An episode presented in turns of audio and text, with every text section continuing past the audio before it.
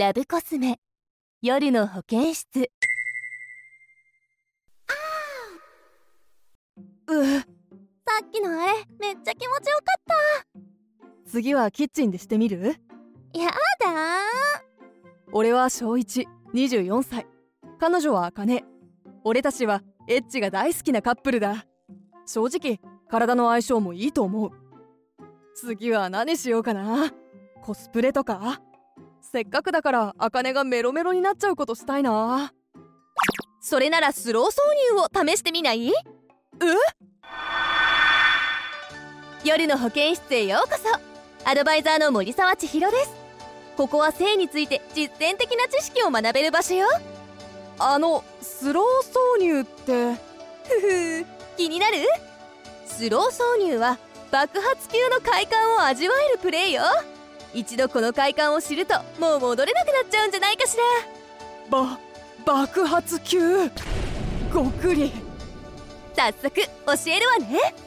スロー挿入はゆっくり時間をかける挿入のこと。特徴は3つあるわ。1つ目愛部に30分以上。挿入に60分以上かける。ろ60分 ?2 つ目挿入後は動かずじっとしておくことそして3つ目。射精が終わりではないこと。今までのセックスと全然違う。射精で終わりじゃないってどうやって終わるんですか？ふふ。じゃあやり方を教えるわね。1愛部に30分以上かけてこれでもかというほど挿入をじらす。2挿入したら15分は動かさない。え15分も？そうそうするとだんだん膣とペニスがフィットしていくのがわかるわ。その感覚気持ちよさそう。315分間は腰を動かさずに抱き合う。この時キスしたり愛をささやき合うとどんどん興奮が高まっていくわ。415分経ったらピストン開始。じっくりゆっくり動いて愛を伝えてあげて。45分間は行かないように頑張ってみてね。うなかなか大変だ。そして最後。5射精した後もつながったままで余韻を楽しむ。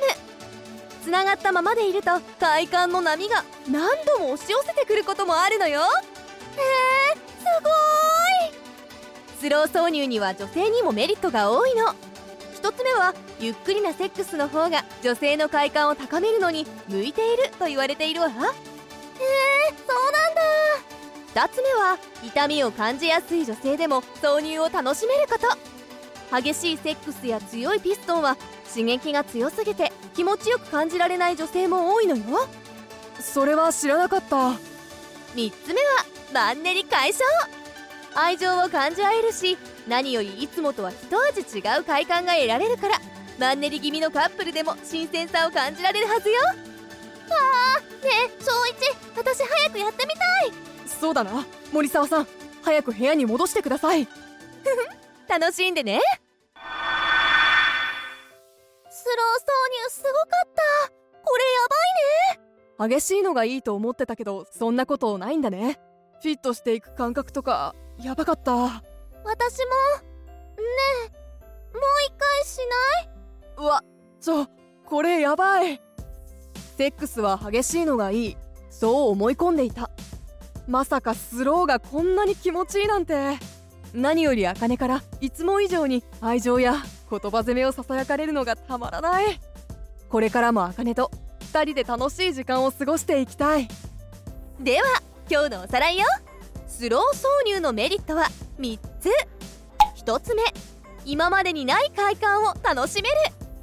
2つ目抵抗痛のある女性にも向いている。3つ目マンネリ解消になる。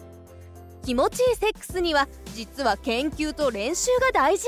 2人で気持ちいい方法を学んで幸せな時間を過ごしてね。